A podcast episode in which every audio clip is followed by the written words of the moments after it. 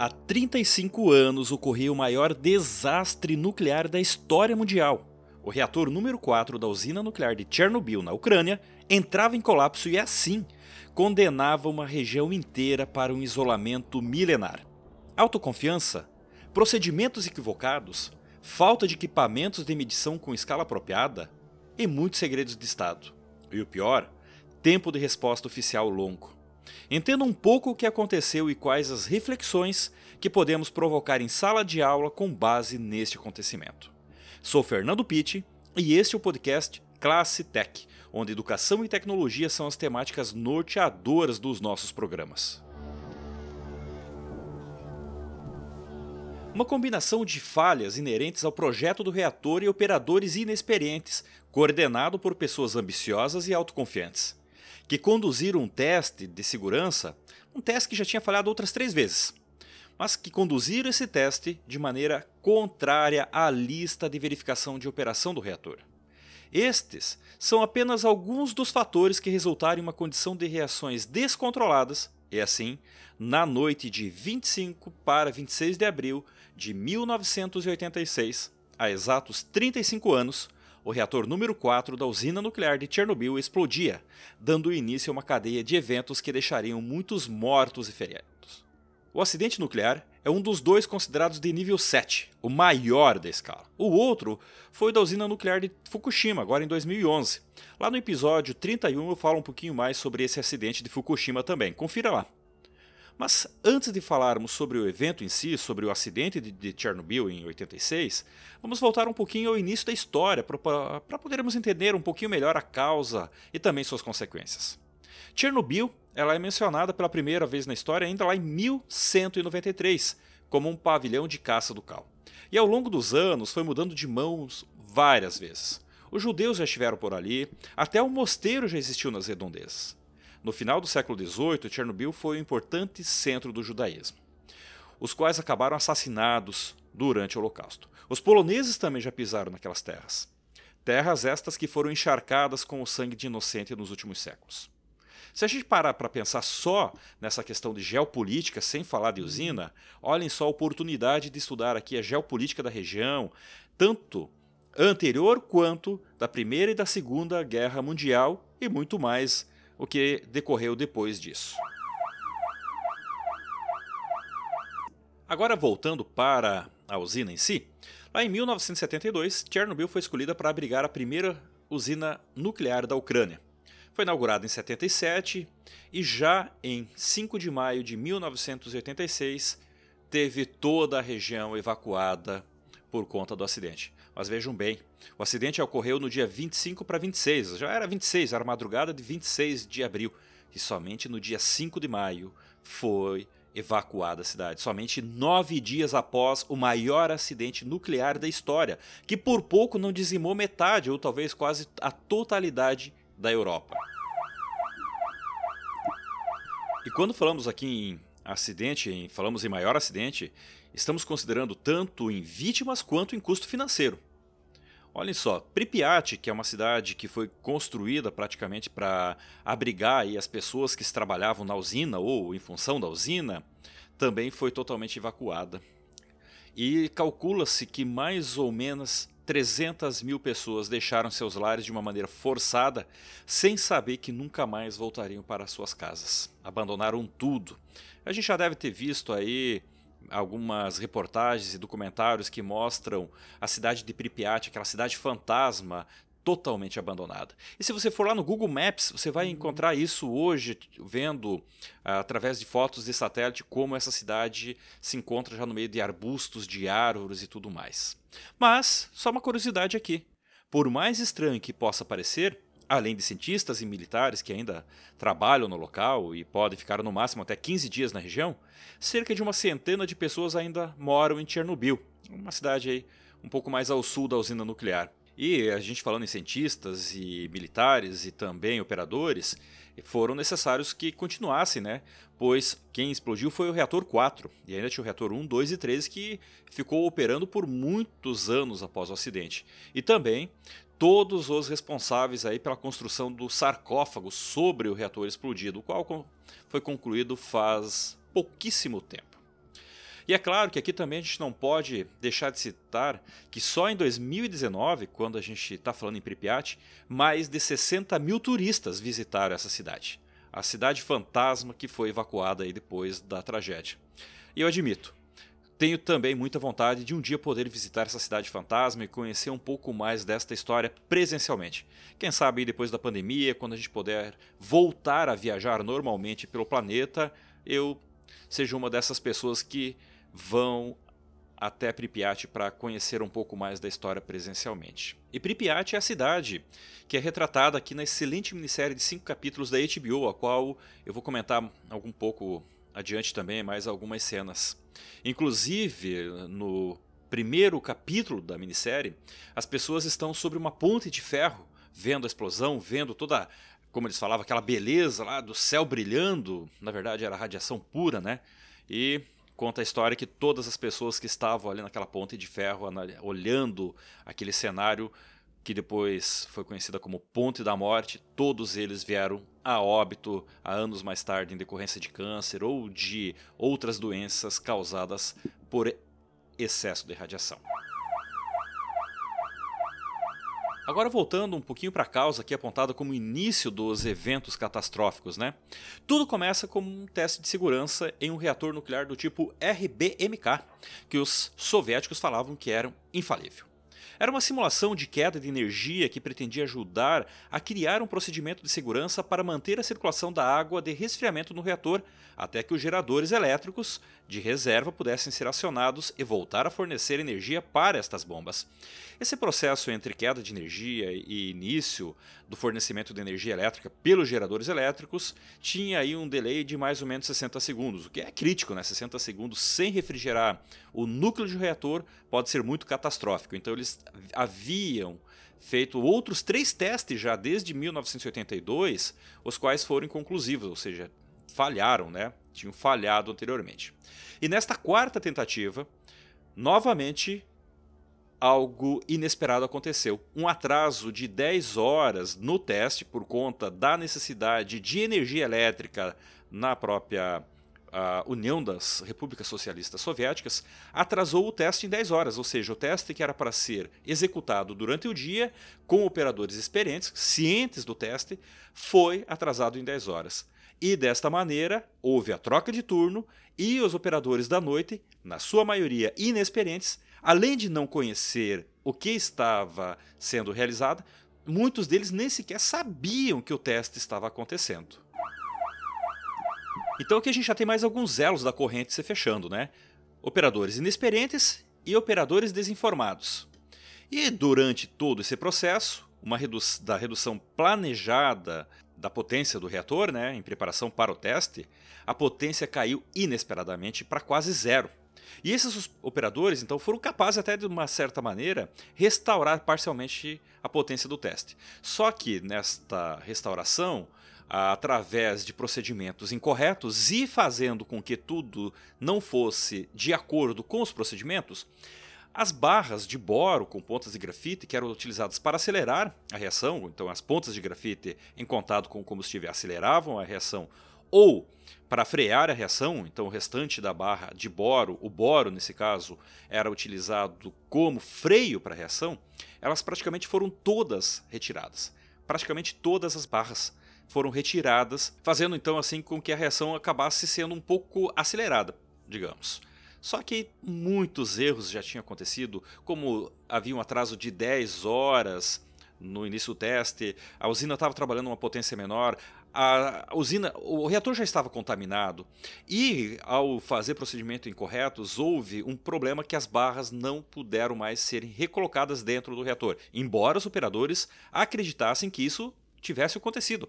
Porque quando a usina saiu de controle, eles apertaram o chamado botão AZ5, que é um botão que era para frear tudo. O botão AZ5, uma vez acionado, ele faria com que todas as barras de controle seriam introduzidas novamente dentro do reator.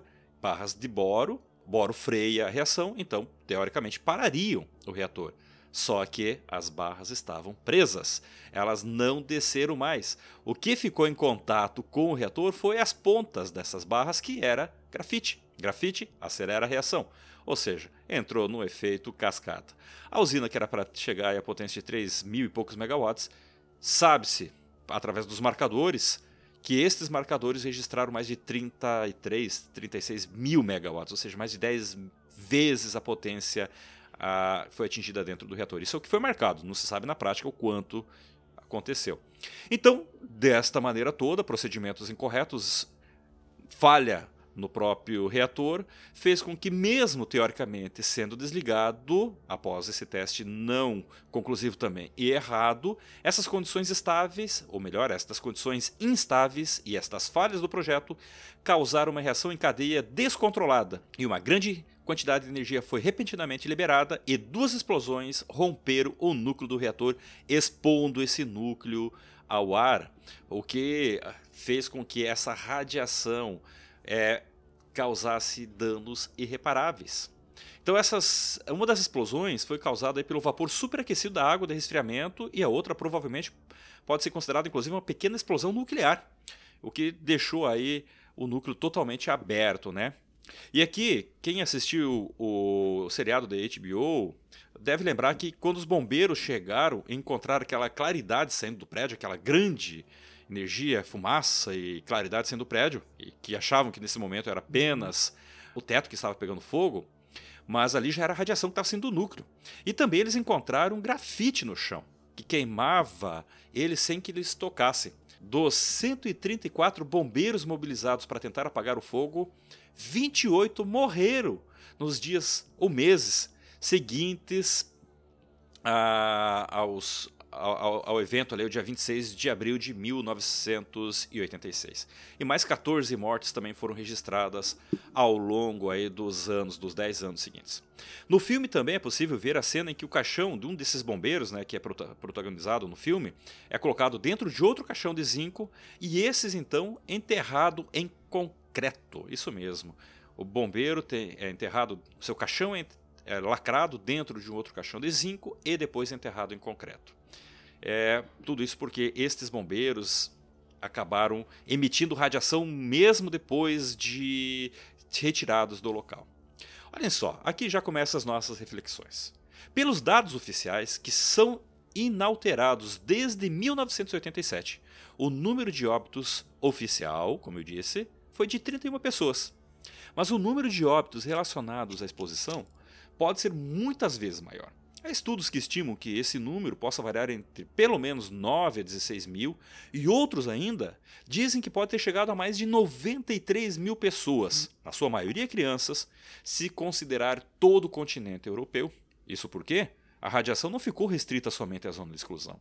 A radiação ela foi medida, ela foi sentida centenas, milhares de quilômetros do foco, milhares de quilômetros da usina. E por falar em zona de exclusão permanente, diferente lá de Fukushima, que a gente falou no programa 31, essa zona de exclusão de Chernobyl, que pega aí parte da Bielorrússia e da Ucrânia, será milenar. Pois o combustível utilizado aqui na usina de Chernobyl era urânio 235, cuja meia-vida dele é aproximadamente 713 milhões de anos. Plutônio, outro combustível, tem meia-vida de 24 mil anos. Vejam que o Césio 137 utilizado no Japão é somente 30 anos. Então, olha só, a gente condenou aquela região inteira por milênios, não é por, por apenas décadas, não. A gente condenou aquela região por milênios. E para encurtarmos a história e irmos direto para as reflexões acerca do ocorrido, vamos apenas entender como foi feita a contenção da radiação, né? Porque, olha só, se a gente ficasse aqui, a gente teria com certeza um programa de horas que é muito conteúdo a respeito aqui do acidente de Chernobyl. Então, para reduzir a propagação da contaminação radioativa dos destroços e também protegê-los do intemperismo, naquele momento foi feita uma contenção com areia, com boro e mais tarde depois foi construído uma espécie de sarcófago, já a partir de dezembro de 86, o qual foi finalizado há poucos anos. A limpeza nuclear também está sendo programada para ser concluída somente em 2065, ou seja, ainda tem gente trabalhando limpando parte daquela área toda, porque árvores, rios, solo, animais, tudo isso ficou contaminado. Né? As pessoas que saíram de lá saíram contaminadas. As, as partes que estão lá, carros, veículos, helicópteros utilizados na contenção do incêndio, estão lá abandonados porque todos foram contaminados. As pessoas que trabalharam na contenção, a maioria morreu logo em seguida, embora oficialmente não seja atribuídas estas mortes à questão radioativa da usina que entrou em colapso. E aqui, a resposta de emergência inicial também, junto com mais tarde a descontaminação do meio ambiente, em última análise, envolveu mais de 500 mil funcionários. E calcula-se que isso tudo deve estar tá custando em torno aí de 18 bilhões de rublos soviéticos é, atualizados para 2019, o que daria em 2019 algo em torno de 68 bilhões de dólares. Olhem só, olha um custo de vidas que calcula-se que tenha por consequências diretas e indiretas da radiação emitida mais de 93 mil pessoas em toda a Europa e ali ó, 68 bilhões de dólares ajustados pela inflação lá em 2019. Hoje deve ser muito maior esse custo se a gente considerar a inflação recente. Então, esse é um resumo resumido do resumo do ocorrido. Olhem só, eu resumo, resumo mesmo, né? Então eu deixo aqui, para quem não assistiu ainda, eu recomendo muito o seriado da HBO. São cinco episódios que falam sobre o acidente de Chernobyl, um pouco antes do ocorrido até depois do julgamento. Tem também um podcast, o Nerdcast 686, de 9 de agosto de 2019 19, lá do Jovem Nerd, que também fala sobre Chernobyl, né? Ele tem como título Chernobyl, Ciência Política e Catástrofe. São quase duas horas de conteúdo. Tem, tem também uma série de livros que falam a respeito, que valem a pena serem explorados, vale a pena serem lidos e assistidos. Então, para a gente entender um pouquinho mais sobre esse acidente que ocorreu há 35 anos e ainda hoje, e por muitos milênios, ainda será lembrado e ainda trará consequências para toda a humanidade. Agora, o que eu quero trazer aqui para este programa também, para você pai educador, é algumas reflexões para que vocês possam discutir, tanto em sala de aula quanto na sala de casa. E para começarmos, que tal falar sobre a energia nuclear? Será que ela, quando desenvolvida para fins pacíficos, ah, imaginava-se que ela poderia também ser utilizada para outros fins tão malignos como o bélico, ou mesmo o fim pacífico, no caso de uma catástrofe, como aconteceu em Chernobyl e também Fukushima, ela também poderia gerar tantas consequências negativas? E aqui, olha só, outro spoiler, ó. Para quem não assistiu, também eu super indico o filme Radioactive, que conta a história da polonesa Marie Curie, a única pessoa a ganhar dois Nobels pela descoberta também de dois elementos radioativos, o rádio e o polônio, outro filmaço.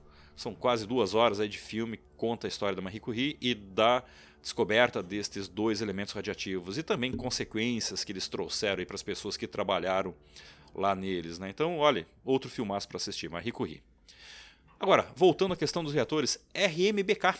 Os soviéticos acreditavam que eles eram infalíveis. Por que será que os soviéticos tinham essa visão?